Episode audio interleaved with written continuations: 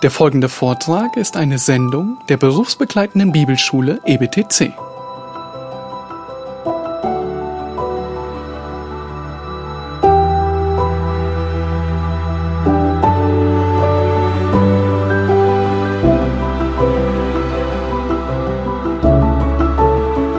Nachdem in den letzten Jahren nicht nur einige seiner Kinder,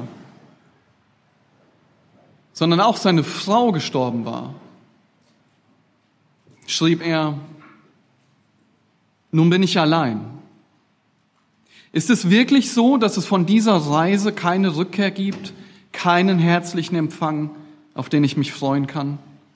Ist es wahr und nicht nur ein böser Traum, dass alle, die ich am meisten liebe, nun in der kalten Erde ruhen? Ach, es ist wahr, es ist furchtbar wahr. Aber einmal wird es ein endgültiges Heimkommen geben und dann werden wir uns nie wieder trennen müssen. Ich gehe hin, euch die Städte zu bereiten. Und gehört dazu nicht auch, dass er alle dort bei sich versammelt, die wir lieben? Das ist schwere Kost. Aber Gott sei Dank geht es nicht längst, längst nicht jedem Christen so, dass er durch solche Leiden gehen muss. In der letzten Predigt von Samuel über 1. Petrus 5, 6 bis 9, da sind wir diese Themen durchgegangen. Es ging darum, wie werden wir unsere Sorgen am besten los? Und wie gehen wir durch dieses Leben? Wie kämpfen wir den geistlichen Kampf? Zur Erinnerung, wir sind auf feindlichem Gebiet. Das war einer der Punkte der letzten Predigt. Ihr erinnert euch. Euer Widersacher, der Teufel, geht umher wie ein brüllender Löwe und er sucht, wen er verschlingen kann. Im Petrusbrief werden wir immer wieder daran erinnert, dass wir durch Leiden gehen müssen. Und diese Leiden kommen auf unterschiedlichste Art und Weise. Was ist, wenn du durch Leiden gehen musst? Was ist, wenn du mitten in den Leiden steckst? Und wie kannst du dich auf die Leiden vorbereiten? Du brauchst guten Rat von Gott, um die Leiden richtig einzuordnen und um dein Herz darauf vorzubereiten. Wie konnte dieser Ehemann, der so viel Leid erlebte, wie konnte er noch Zuversicht haben im Angesicht des Todes? Ihr Lieben, er war vorbereitet durch Gottes Wort. Und das Ziel ist, dass wenn ihr gerade durch Leiden geht, dass ihr aufmerksam zuhört und mitschreibt, wie Gott selbst eure Blicke auf seine Herrlichkeit lenkt.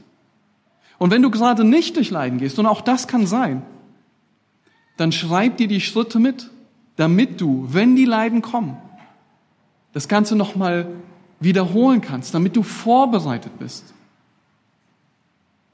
Und im Leiden könnt ihr dann eure Notizen hervorholen. Denn im Leiden ist es am schwierigsten, sich an Dinge zu erinnern. Da ist es gut, wenn man Notizen hat und sich erinnern kann, was Gottes Wort sagt. Und egal, ob deine Leiden so ähnlich sind wie in dem Beispiel oder ob sie völlig anders sind, beachte die drei Punkte, die gleich kommen, die im Leiden so wichtig sind. Lasst uns gemeinsam aus Gottes Wort lesen und ich bitte euch darum, dass ihr eure Bibeln aufschlagt, damit wir gemeinsam im Petrusbrief lesen können, was Gott selbst durch Petrus zu uns spricht. Es ist wichtig, dass ihr in euren Bibeln mitlest. Warum? Weil unsere Hilfe kommt nicht irgendwoher. Unsere Hilfe kommt von dem Herrn, der Himmel und Erde gemacht hat. Und wenn jemand keine Bibel dabei hat, wir haben immer Bibeln vorne liegen, die ihr euch auch ausleihen könnt. Und jetzt bitte ich euch, schlagt zusammen mit mir den ersten Petrusbrief auf, Kapitel 5. Wir schauen uns heute die Verse 10 und 11 an, werden des Zusammenhangs wegen aber schon ab Vers 8 abfangen. 1. Petrus 5, wir lesen des Zusammenhangs wegen ab Vers 8. Seid nüchtern und wacht. Denn euer Widersacher, der Teufel, geht umher wie ein brüllender Löwe. Und er sucht, wen er verschlingen kann. Dem widersteht, fest im Glauben, in dem Wissen, dass sich die gleichen Leiden erfüllen an eurer Bruderschaft, die in der Welt ist. Der Gott aller Gnade aber, der uns berufen hat zu seiner ewigen Herrlichkeit in Christus Jesus. Er selbst wird euch, nachdem ihr eine kurze Zeit gelitten habt, völlig zubereiten, festigen, stärken, gründen. Ihm sei die Herrlichkeit und die Macht von Ewigkeit zu Ewigkeit. Amen.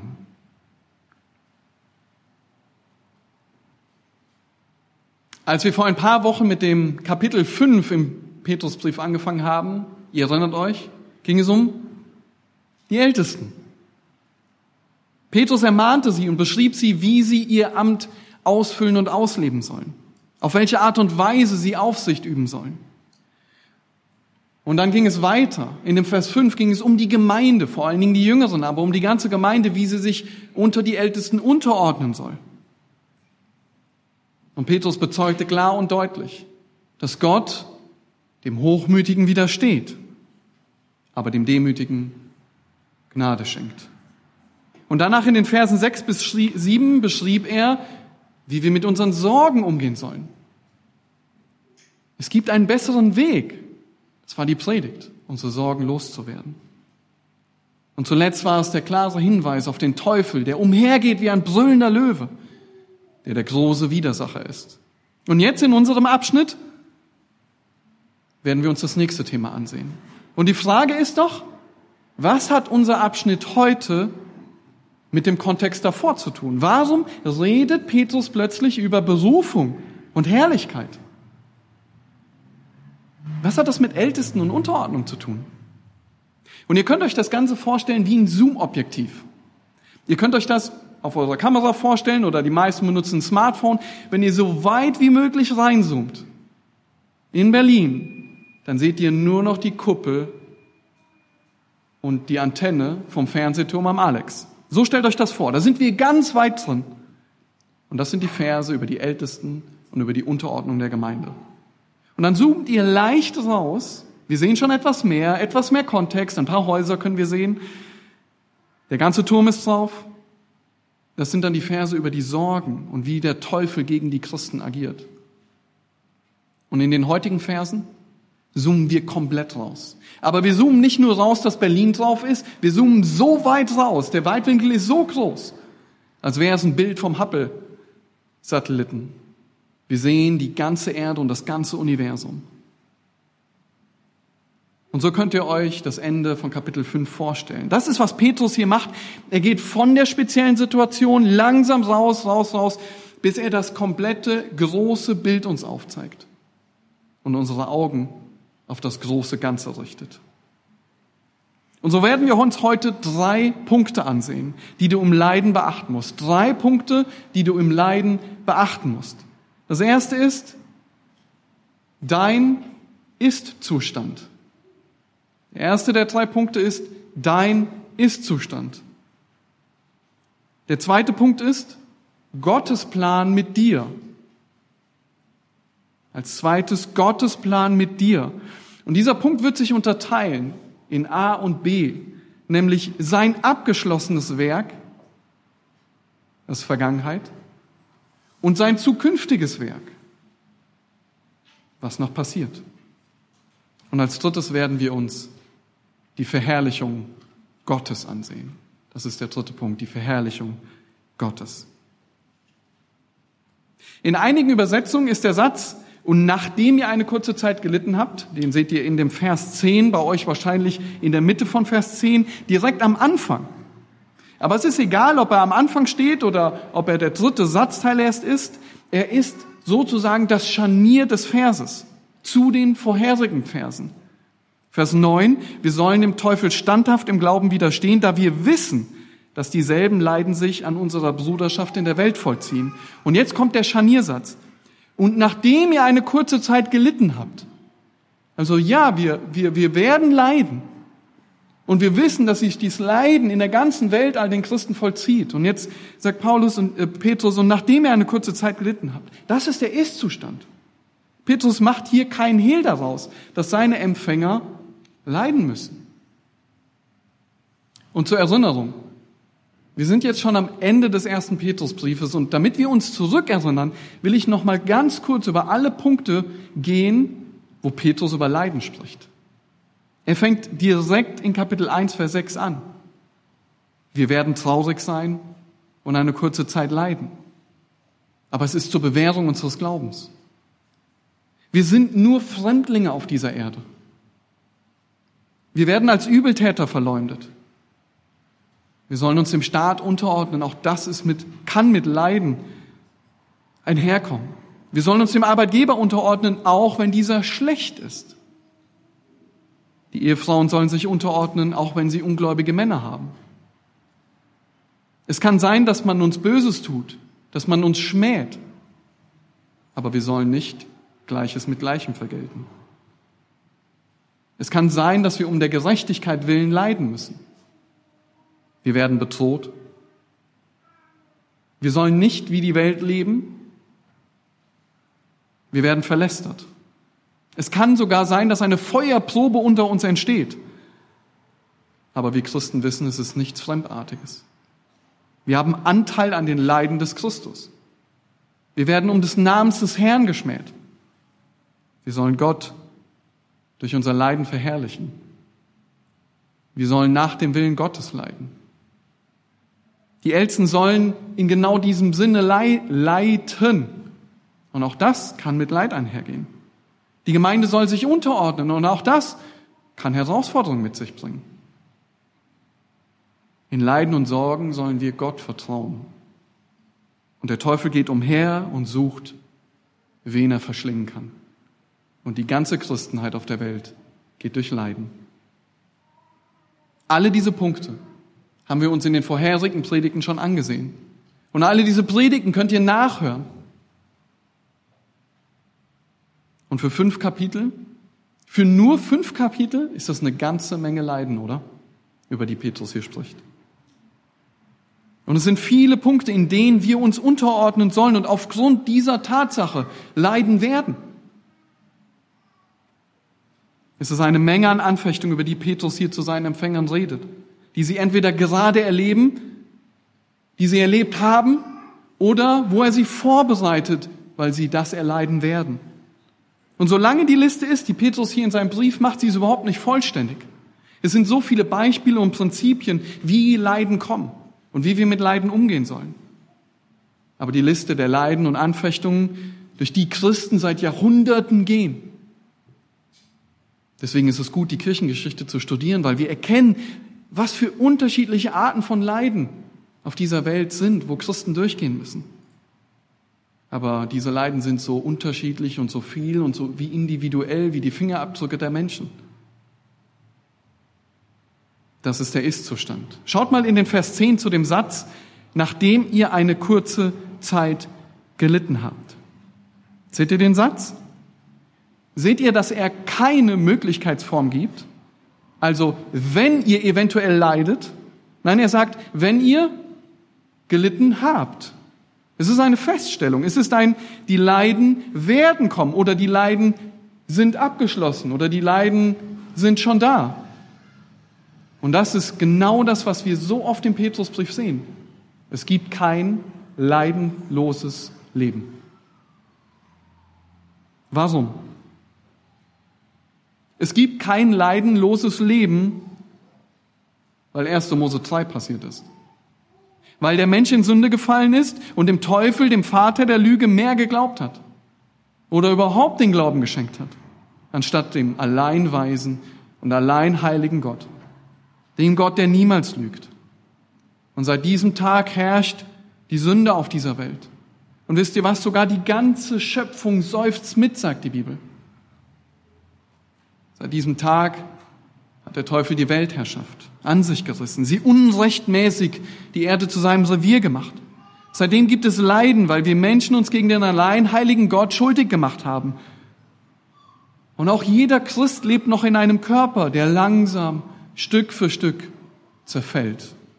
Das ist wie Paulus das beschreibt. Und es ist nicht die richtige Frage, warum lässt Gott Leid zu? Sondern die einzig richtige Frage, die wir Menschen eigentlich stellen müssten, ist, warum gibt es überhaupt noch etwas Gutes auf dieser Welt? So schlimm war und ist unsere Rebellion gegen den allein heiligen Gott. Und so lebt jeder Christ noch als Fremdling in dieser von Sünde verseuchten Erde und ist all dem ausgeliefert, jeder von uns. Und so seufzt auch jeder Christ und ist eine Zeit lang traurig, weil er in mancherlei Anfechtung ist, nachdem ihr gelitten habt. Und genau so beschreibt auch Paulus den geliebten Schwestern in der Zerstreuung, in dem Wissen, dass sie durch Leiden gehen. Das, ihr Lieben, ist der Ist-Zustand. Es ist der Zustand, in dem sich jeder von uns befindet oder mal befinden wird. Es ist das Hier und Jetzt. Es ist das, was wir erleben und was wir durchleben. Wir schauen auf unser Leben und sehen, dass wir leiden. Oder wir sehen, dass wir gelitten haben. Oder wir wissen, dass unser Leben nicht leidenslos ist und Leiden noch kommen werden. Wir schauen uns um in der Gemeinde und wir sehen Geschwister, die leiden. Wir sehen Geschwister, die durch Leiden gegangen sind und wir wissen, auch unsere Geschwister werden noch durch Leiden gehen. Und wir hören Berichte von den Christen weltweit, angefangen von der Ukraine bis in den Sudan, bis nach Nordkorea. Und wir wissen, sie haben gelitten, sie leiden gerade und sie werden leiden. Das, ihr Lieben, ist der Ist-Zustand. Und wie geht es dir damit? Leidest du gerade? Bist du gerade dadurch herausgefordert? Das kann sein. Oder geht es dir gerade gut? Auch das kann sein. Preis den Herrn. Aber dann passt trotzdem gut auf, denn du musst gut ausgerüstet sein, wenn die Leiden kommen, um mit biblischen Wahrheiten den Kampf zu kämpfen. Und schaut nochmal in den Vers 10 rein. Er sagt, nachdem ihr gelitten habt, aber seht ihr, was er dazwischen sagt? Eine kurze Zeit. Seht ihr, dass Petrus die Zeit des Leidens eingrenzt? Aber wie kann Petrus das nur so sagen, eine kurze Zeit? Wisst ihr, ihr Lieben, den Christen damals ging es ja nicht anders wie uns heute. Wenn ihr durch Leiden geht, würdet ihr dann auch sagen, ach, ist nur eine kurze Zeit? Kommt uns das nicht oft so unendlich lange vor, als würde es nie aufhören, als würde es nie enden? Und du siehst auf deine Umstände und du siehst, wie die Leute heute sagen, kein Licht am Ende des Tunnels. Du siehst kein Ende. Wie kann Petrus das Ganze hier nur so einschränken und sagen, eine kurze Zeit? Petrus beschreibt den Ist-Zustand, aber er sagt nicht, dass dieser Zeitraum eine Zeitspanne ist. Es ist nicht definiert nach dem Motto, Gott lässt niemanden mehr als eine Woche leiden.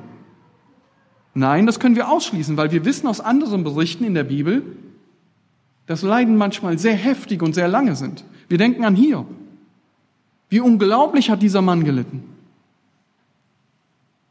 Diese Zeitspanne ist keine reale Zeitlänge und wir werden nachher noch sehen, wie Petrus das meint. Aber wie kann man dann zu so einer Sichtweise kommen? Wie kann man dann sagen, es ist nur für eine kurze Zeit? Petrus, ist das nicht ein bisschen verklärt? Hast du überhaupt eine Ahnung, was wir Menschen durchmachen?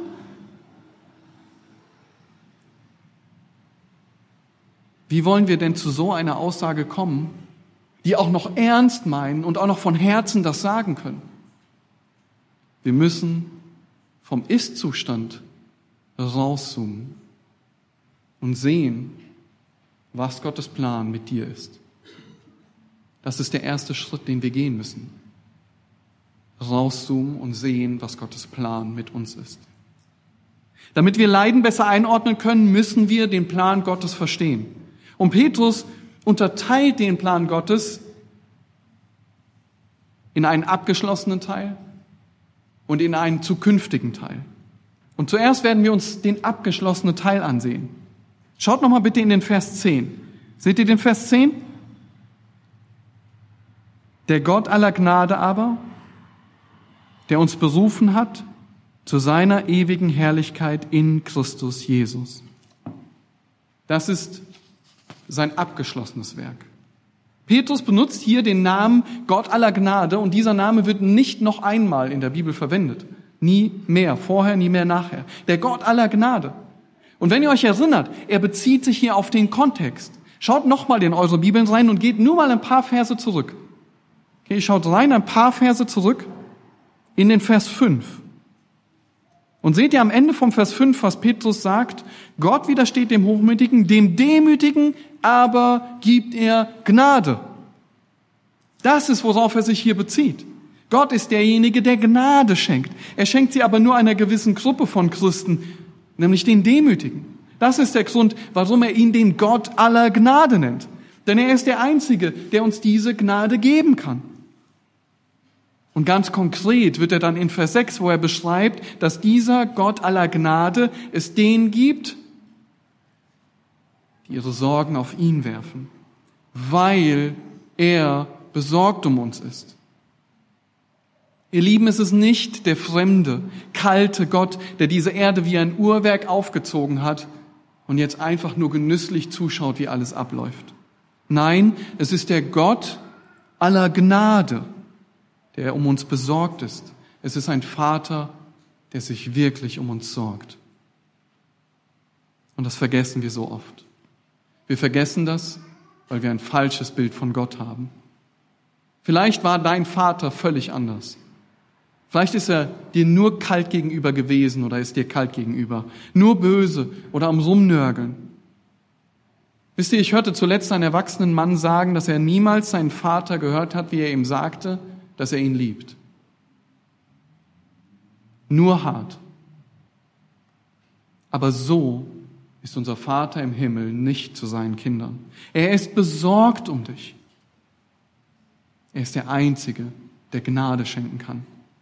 Und auf der einen Seite tut er das dadurch, dass er sich um deine Sorgen sorgt. Aber schau noch mal in den Vers 10. Er sagt, der Gott aller Gnade aber, der uns berufen hat zu seiner ewigen Herrlichkeit in Christus Jesus. Das ist der Gott aller Gnade. Das ist das, was wir in den ersten Predigten zum Petrusbrief uns schon angesehen haben. Ganz am Anfang des Briefes, Kapitel 1, Vers 1 bis 2, da hat Matthias zum Thema Erwählung gepredigt. Ihr könnt die Predigt auch nachhören auf der Webseite und da hat er uns aufgezeigt, was das Resultat der Auserwählung ist, was der Ursprung der Auserwählung ist, was das Werkzeug der Auserwählung ist, nämlich abgesondert durch den Heiligen Geist, was das Ziel der Auserwählung ist, nämlich Gehorsam und Vergebung durch Christus und die Vorzüge, dass wir Gnaden und Frieden haben.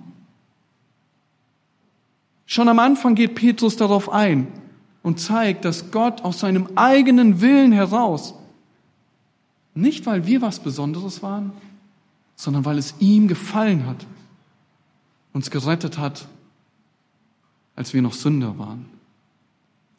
Es war sein Werk. Er hat es angefangen.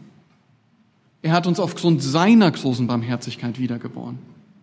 Er hat uns aufgrund dessen eine lebendige Hoffnung gegeben. Er hat uns ein Erbe gegeben. Und dieses Erbe wartet auf uns. Es ist unvergänglich und unverwelklich. Er ist es, der durch seine Kraft uns bewahrt. Er ist es, der uns nicht nur gerettet hat, sondern zu etwas. Zu was? Schaut in den Vers 10. Schaut rein.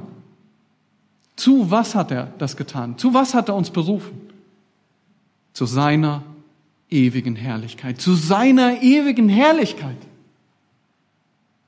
Nicht ich bin irgendwie zu Christus gekommen.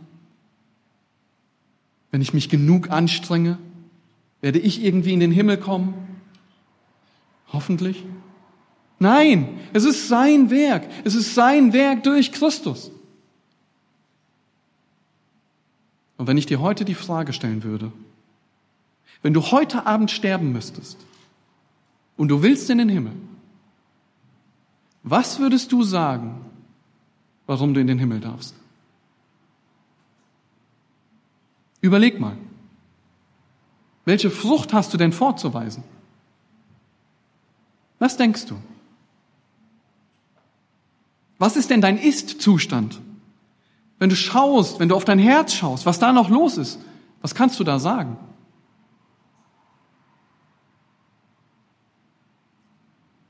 Alistair Beck sagte in einer Predigt mal Folgendes.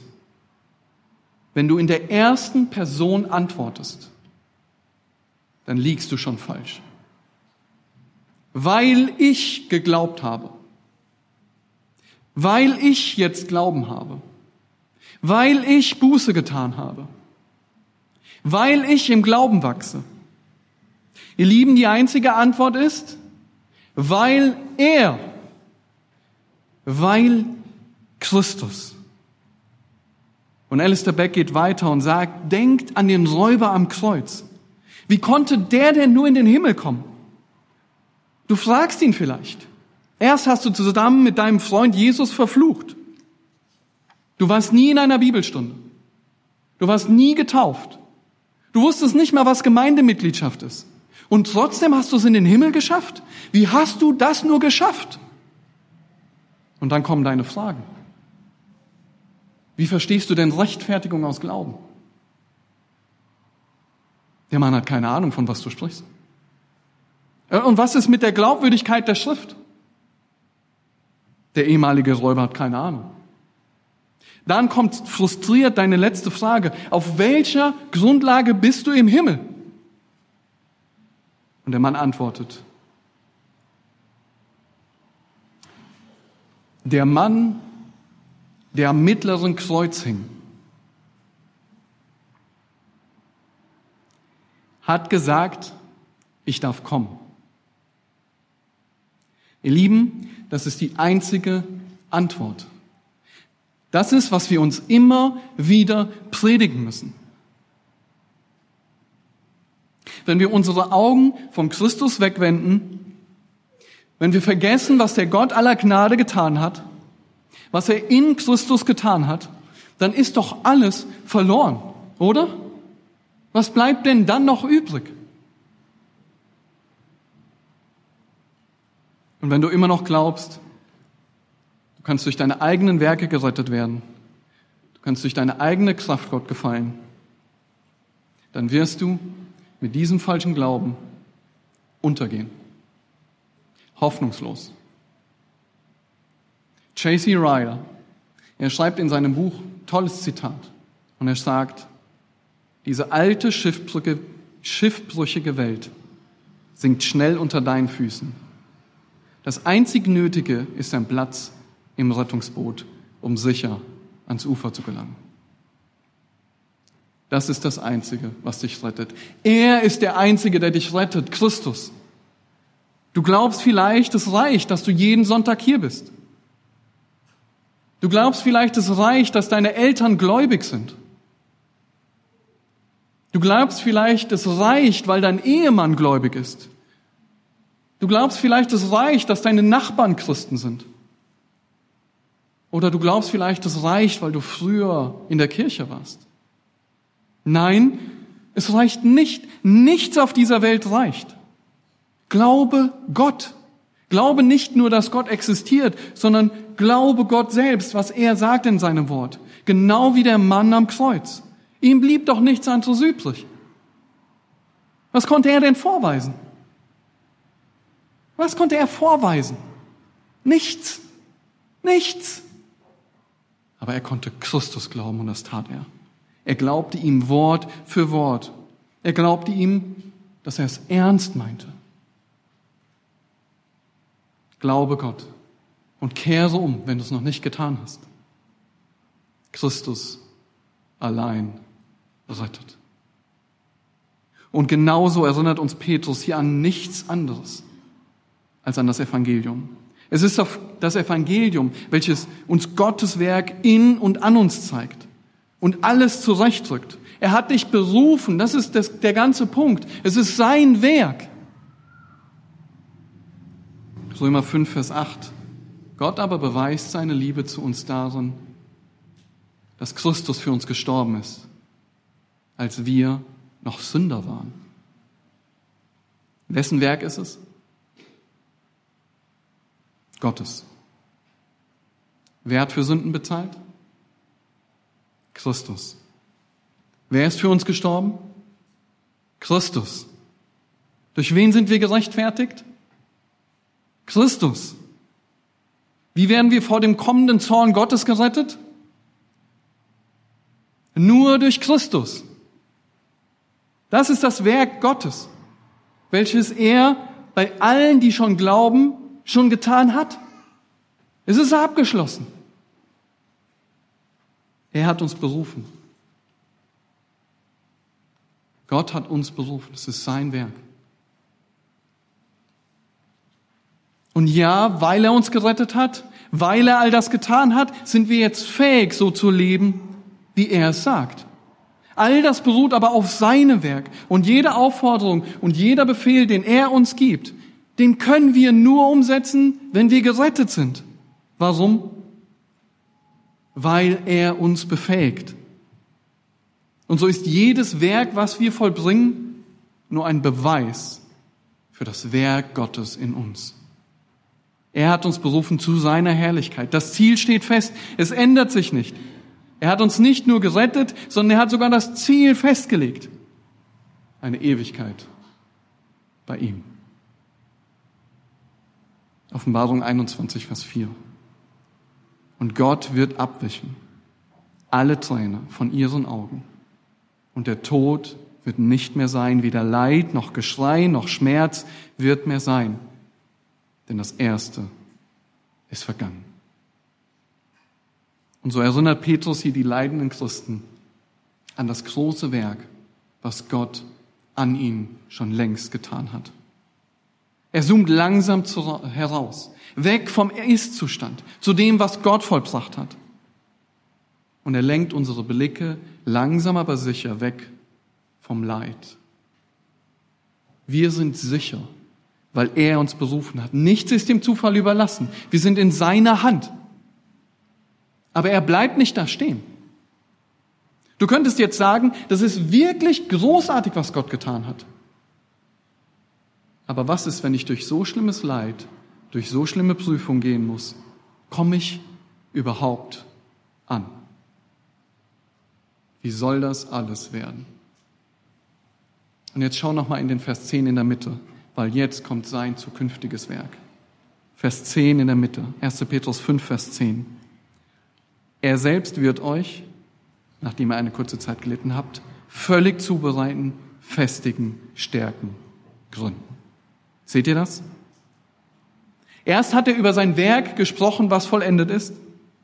Und jetzt gehen wir noch etwas weiter raus und wir sehen, was Gott tun wird. Es ist eine Verheißung. Es ist ein Versprechen Gottes. Und wer wird uns völlig zubereiten oder was, wie man sagen kann, uns vollkommen machen? Wer wird das tun? Er selbst. Es ist Gottes Werk. Und einige lesen hier von euch vielleicht in der Schlachter 2000, da steht möge. Das klingt nach einer Wahrscheinlichkeit. Aber in allen anderen Übersetzungen, und es ist eigentlich auch so, dass es ein es wird ist. Es ist keine Möglichkeitsform, sondern es ist, was definitiv passieren wird. Es ist keine Möglichkeit, sondern eine Feststellung. Und das deckt sich auch mit dem Rest der Schrift. Das deckt sich mit dem Anfang des Petrusbriefes, das deckt sich mit dem Philipperbrief, was Gott angefangen hat wird er zu Ende bringen. In der Theologie nennt man das das Beharren oder das Ausharren der Gläubigen. Vielleicht habt ihr das schon mal gehört. Und Sproul schreibt einen guten Punkt dazu. Er sagt, der einzige Grund, den wir nennen können, warum jemand von uns im Glauben fortfährt, ist, dass wir bewahrt worden sind. Ich bevorzuge daher den Begriff der Bewahrung der Heiligen. Warum? Weil hier der Fokus auf Gott liegt. Gott ist derjenige, der uns bewahrt und bis zum Ende durchbringt. Aber muss ich dafür nicht perfekt sein, um da anzukommen? Wie war das denn bei Petrus, ihr Lieben? Erinnert ihr euch an die Predigt letzter Woche? Was hatte der Herr Jesus dem Petrus gesagt in den Evangelien? Lukas 22, Vers, ab Vers 31. Der Jesus spricht aber zu ihm, Simon, Simon, siehe, der Satan hat euch begehrt, um euch zu sichten wie den Weizen. Ich aber habe für dich gebetet, dass dein Glaube nicht aufhöre. Und wenn du einst umgekehrt bist, so stärke deine Brüder. Und Sproul schreibt weiter. Der Apostel Petrus lehnte Christus ab, obwohl er vorgewarnt war und schwor, dass er ihn nie gekannt hätte. Ihr erinnert euch an dem Feuer. Er sagt, nee, den habe ich nie gekannt, den Mann. Ein öffentlicher Verrat an Jesus. Er beging Hochverrat an seinem Herrn. Als er vor dieser Möglichkeit gewarnt wurde, sagte Petrus, dass dies niemals geschehen würde. Er würde ihn nie verleugnen. Und Jesus sagte, Simon, Simon, und dann dieser Vers. Der Satan hat euch begehrt. Ich habe aber für dich gebetet. Petrus fiel, aber er kehrte zurück. Er wurde wiederhergestellt. Sein Fall war nur für eine bestimmte Zeit. Deshalb sagen wir, dass wahre Christen radikale und ernste Sündenfälle haben können, aber niemals totale und endgültige Sündenfälle. Ja, das war Petrus. Der Petrus, der diesen Brief hier geschrieben hat. Er selbst durfte am eigenen Leib erleben, wie Gott alleine ihn wiederherstellte und bewahrte. Er wurde durch Gott bewahrt. Und das ist, was wir in dem Vers 10 sehen. Wer ist derjenige, der die Christen vollkommen zubereiten, vollkommen machen wird? Wer ist es? Es ist Gott. Er selbst. Gott wird das tun. Das ist genau der Grund, warum wir die Christen, die wirklich gerettet sind, Warum wir sicher sein dürfen, dass wir ankommen. Warum wir sicher sein dürfen, dass wir unser Heil nie verlieren. Wenn Gott ein Werk in uns angefangen hat, dann wird es auch vollenden. Er wird was machen? Uns völlig zubereiten oder wie andere sagen, uns vollkommen machen. Was bedeutet das? Eine gute Erklärung ist am Anfang des Petrusbriefs Kapitel 1, Vers 6, wo Petrus sagt, ja, es kommen die ganzen Anfechtungen und das Leid.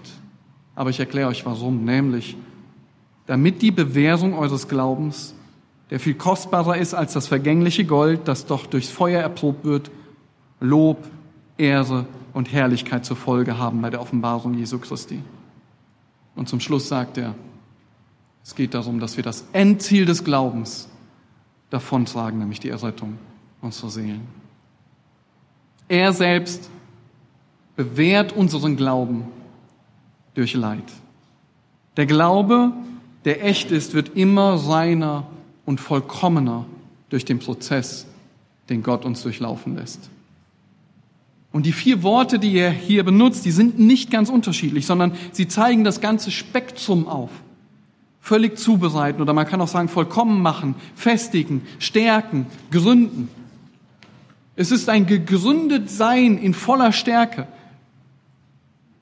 Alles, was Gott uns durchlaufen lässt, tut er, damit diese Stärke und Vollkommenheit bei uns produziert wird. Und wenn wir an Feuer denken, dann denken wir nur daran, dass es zerstört, oder? Jetzt im Elstal hat es in dem Freizeithof gut gebrannt. Warum hat es gebrannt? Alles war aus Holz und Stroh. Das war ein gefundenes Fressen für das Feuer. Aber Gottes Wege sind genau andersrum.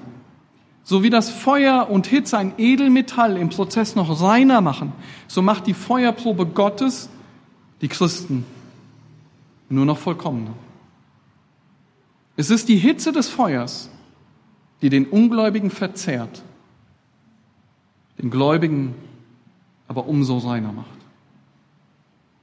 Und schaut euch nochmal den Satz in eurer Bibel an, den Vers 10. Fällt euch was auf? Ist dieser Satz im Passiv oder im Aktiv? Er ist im Aktiv. Gott wird es tun. Es ist sein aktives Werk an uns. Und jetzt stellt euch diese Ermutigung vor. Petrus, er schreibt ja immer noch an die Gläubigen in der Zerstreuung. Und durch was für unterschiedliche Arten von Leid gingen sie gerade? Ganz zu Anfang des Briefes hat er schon damit begonnen, ihnen gute Theologie beizubringen. Ihnen klarzumachen, dass sie seit Anfang in Gottes Hand sind und dass es sein Werk ist, dass er anfängt, aber auch vollendet, dass es seine Kraft ist, die bewahrt und zum Ziel bringt. Und jetzt am Ende bringt er es wieder. Er zoomt raus aus all den spezifischen Anweisungen, die er gegeben hat, wie sie in Leid und Prüfung und Verfolgung leben sollen. Er geht raus aus dem Ist-Zustand und zeigt ihnen Gottes großes Werk, was er schon getan hat. Und er zeigt ihnen Gottes großes Werk, was er noch tun wird. Gott hat sie berufen zu seiner Herrlichkeit. Er hat den größten Preis dafür bezahlt. Er hat seinen eigenen Sohn, den Herrn Jesus, gegeben. Sein eigener Sohn hat mit seinem kostbaren Blut bezahlt. Und Gott wird sie und uns vollkommen machen und stärken. Er wird dafür sorgen, dass ihr Glaube bewahrt wird, was er sagt. Und dass es Lob, Ehre und Herrlichkeit zur Folge hat. Sie werden das Endziel ihres Glaubens wirklich davontragen nämlich die Errettung ihrer Seelen. Ist das nicht eine Riesenermutigung? Es ist der Gott aller Gnade, der dieses Werk vollbringt.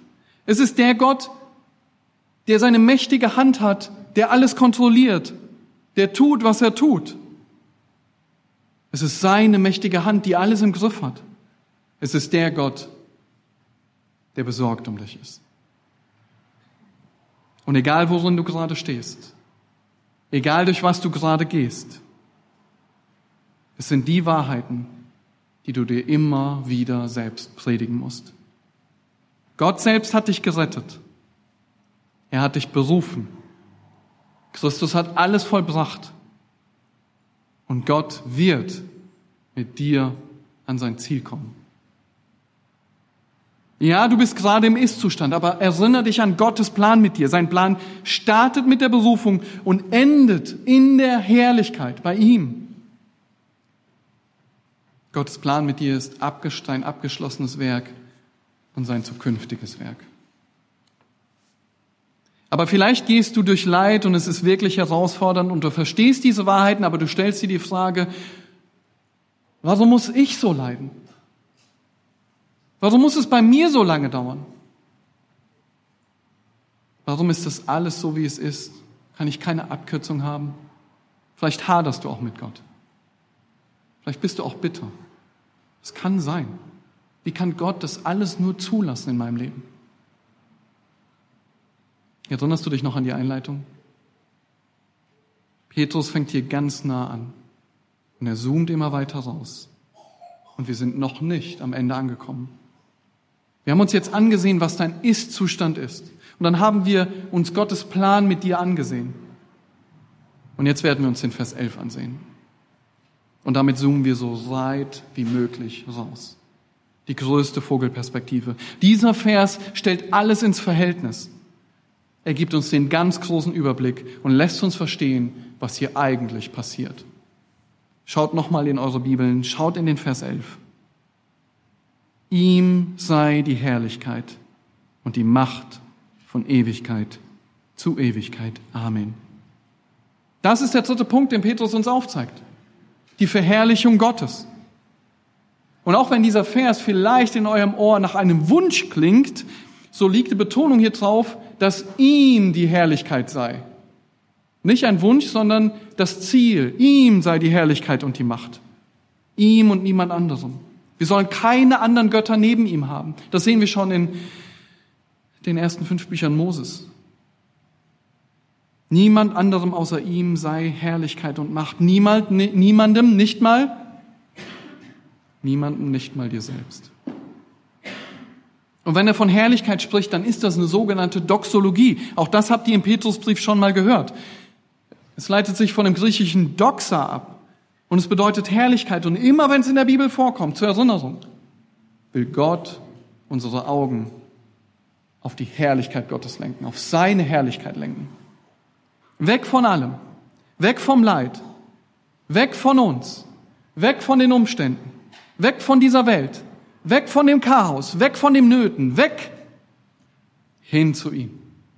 Das ist, was er hier macht. Hin zu ihm alleine. Dein Leiden soll Gott verherrlichen.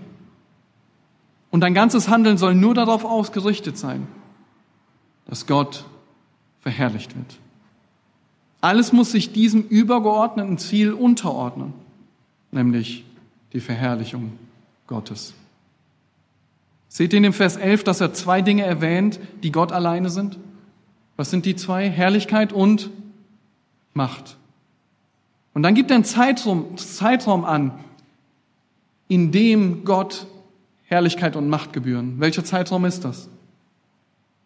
Von Ewigkeit zur Ewigkeit. In welchem Zeitraum können wir also sagen, jetzt geht es aber mal um mich? Nun, der Satz von Ewigkeit zu Ewigkeit, der ist ja eigentlich unmöglich, oder? Das ist wie wenn die Kinder fragen und sagen, Papa, was ist eigentlich unendlich plus unendlich? Vielleicht hat das schon mal jemand gehört.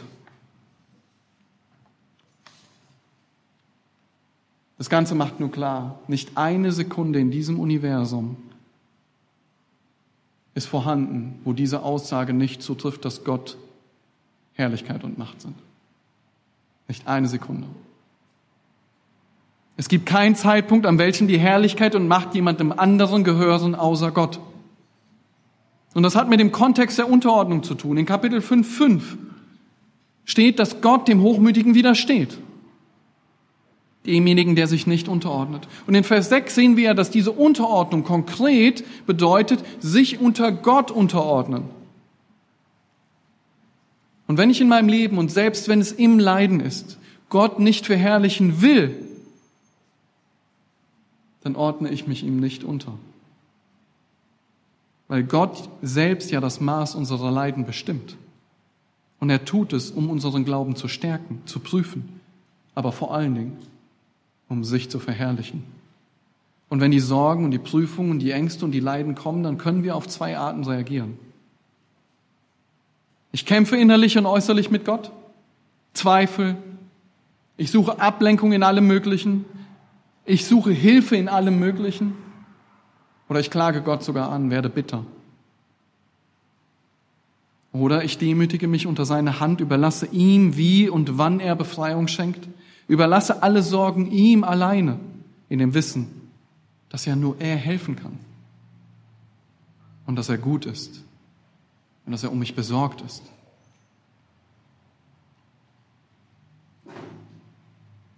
Wenn ich auf die erste Art reagiere, was tue ich dann? Dann lehne ich mich auf. Dann ordne ich mich nicht unter Gott unter. Dann verweigere ich ihm die Herrlichkeit, die ihm gebührt. Schaut mal in den Vers 11. Weil ihm die Macht sei. Das ist der Punkt. Er hat die komplette Kontrolle. Er ist doch souverän. Er alleine entscheidet, was zu tun ist und er alleine entscheidet, was wie wann passiert. Das ist der Grund, warum Herrlichkeit und Macht hier erwähnt werden. Denn Gott verherrlicht sich selbst durch das, was er tut. Und in diesem Fall ist es Gottes Allmacht, durch die er es tut. Und in dem Vers 6 wird es so deutlich. Wir haben gesehen, es ist seine mächtige Hand, die alles im Griff hat. Und seine Macht, durch die er alles lenkt, wie er will. Es ist seine Macht, die dafür sorgt, dass wir zu seinem Zeitpunkt erhöht werden. Es ist seine Macht, die alleine fähig ist, mit unseren Sorgen umzugehen. Und in Kapitel 1, Vers 5 ist es seine Macht, die uns bewahrt und bis zum Ende bringt. In seiner Allmacht wird all das deutlich. Und so verherrlicht Gott sich durch seine Macht, mit der er souverän alles lenkt und alles im Griff hat. Das ist der Grund, warum Petrus hier unser Augenmerk auf seine Herrlichkeit und Macht legt. Und warum er klar macht, dass sie ihm nur alleine gebührt. Weil wer ist denn sonst fähig, all das zu tun? Niemand. Das ist wie bei Hiob. Er ging durch bitteres Leid. War es selbst verschuldet? Nein. Gott selbst ließ es zu. Und was wollte der Teufel bezwecken? Dass Hiob sich über Gott erhebt und am Ende fragt Hiob Gott neunmal, warum? Aber Gott gibt ihm keine Antwort darauf. Ja, Gott antwortet, aber Gott verteidigt sich nicht mit einer Silbe. Das Einzige, worüber Gott selbst redet, ist seine eigene Allmacht und seine Stärke, seine Unumschränktheit. Er redet nur über seine Macht. Der Schöpfer der Geschöpfe hat das Recht, mit seinen Geschöpfen zu tun, wie es ihm gefällt. Und das mag in unserer Gesellschaft ein schwerer Brocken zu sein, die die Gesellschaft nicht hören will und die wir manchmal auch schwer schlucken müssen. Wir glauben, wir haben Rechte, aber der Einzige, der Rechte hat, ist Gott selbst. Es ist der Gott aller Gnade, der diese Macht hat, Geschwister. Er ist der Erhalter und der Fürsorger. Und Benedikt Peters, der schreibt oder sagt zu einer Aussage zu dem, was Gott über Hiob sagt, folgendes. Alles hat sein Maß, Raum und Zeit. Platz der Sterne, Bewegung der Gestirne. Wer bestimmt denn die Maße? Und so hat Gott sozusagen gesagt, Hiob, ist es dir zu viel geworden? Bist du mit meinem Zumessen in deinem Leben nicht zufrieden? Gott bestimmt das Maß unserer Tage. Er bestimmt das Maß unseres Besitzes. Er bestimmt das Maß der Gaben. Er bestimmt das Maß der Leiden. Er setzt das. Wie verkehrt ist es, wenn wir den messen wollen, der alles maß und damit auch den Maßstab gesetzt hat. Das ist Vermessenheit. Es ist Wahnsinn. Und genau darum geht es in dem Vers 11. Wir müssen Gott erkennen, wie er ist. Ihm alleine sei die Herrlichkeit. Ihm alleine sei die Macht. Nichts in uns ist die Macht. Wir haben gar nichts in der Hand. Nur unser guter Gott hat alles in der Hand.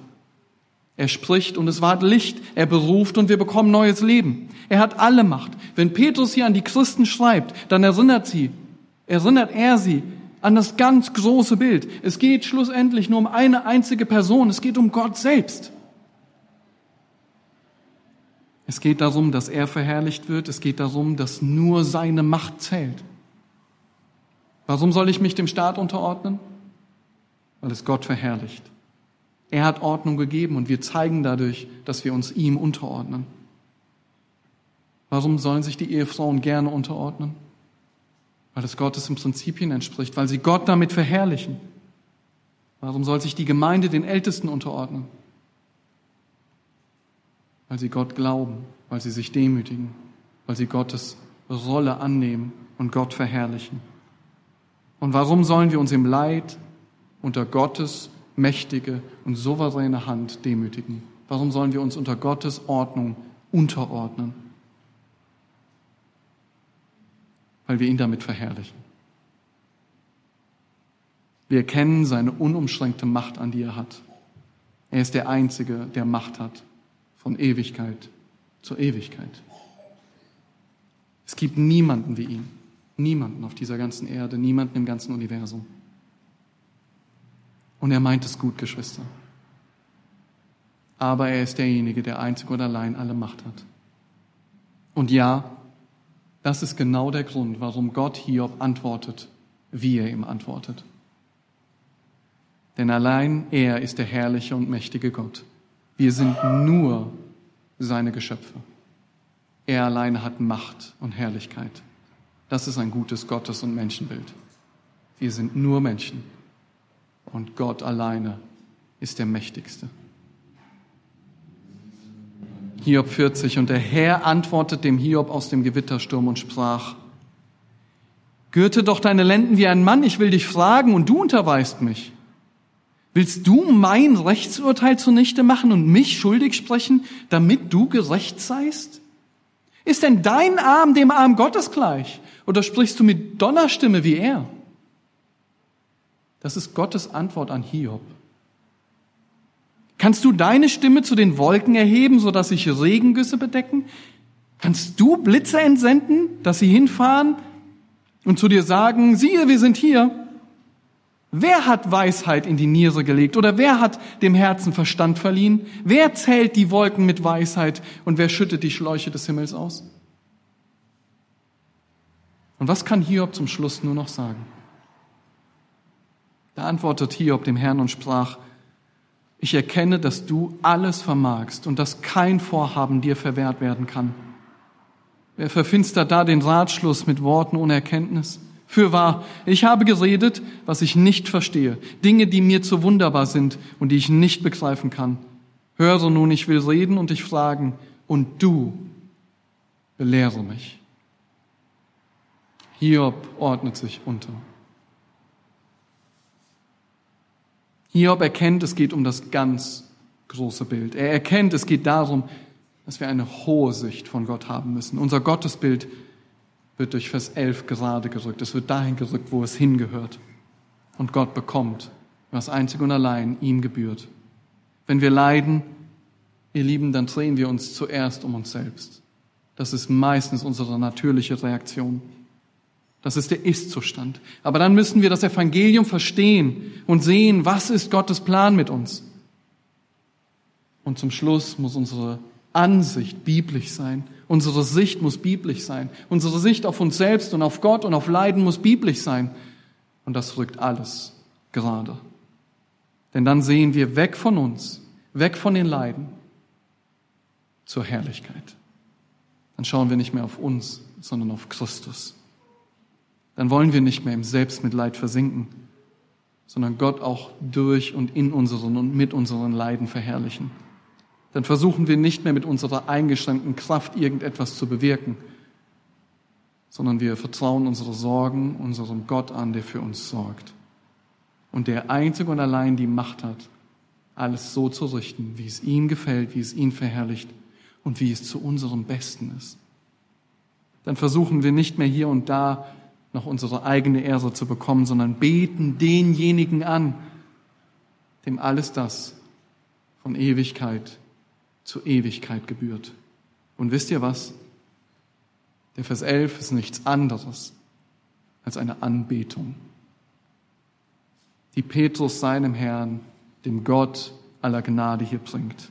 Nachdem er durch fünf Kapitel gegangen ist, bleibt ihm zum Schluss nichts anderes mehr übrig, als Gott anzubeten und aufzuzeigen, dass ihm allein die Ehre gebührt, dass ihm allein Herrlichkeit ist, dass ihm alle Macht ist, von Ewigkeit zu Ewigkeit. Und so endet er auch mit Amen, so sei es.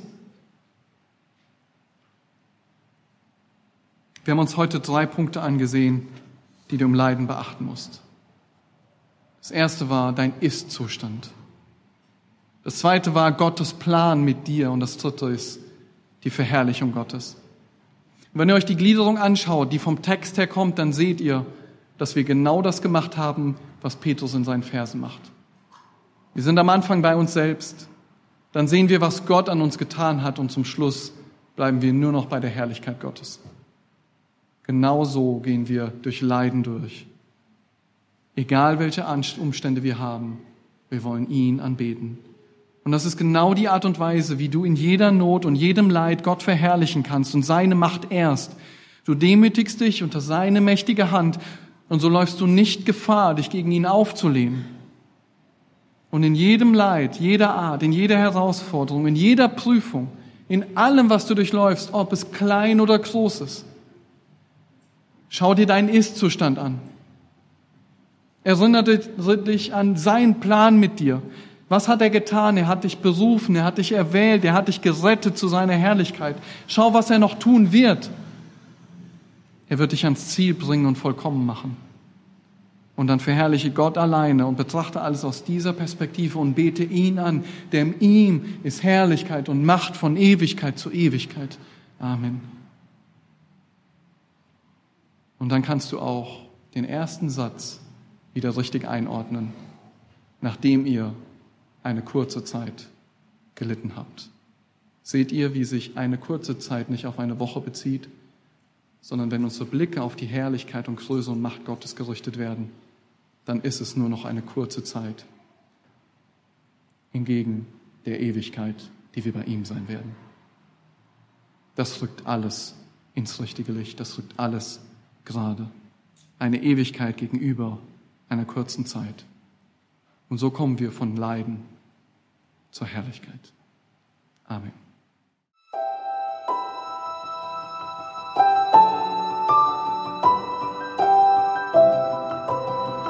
Diese Sendung war von der berufsbegleitenden Bibelschule EBTC.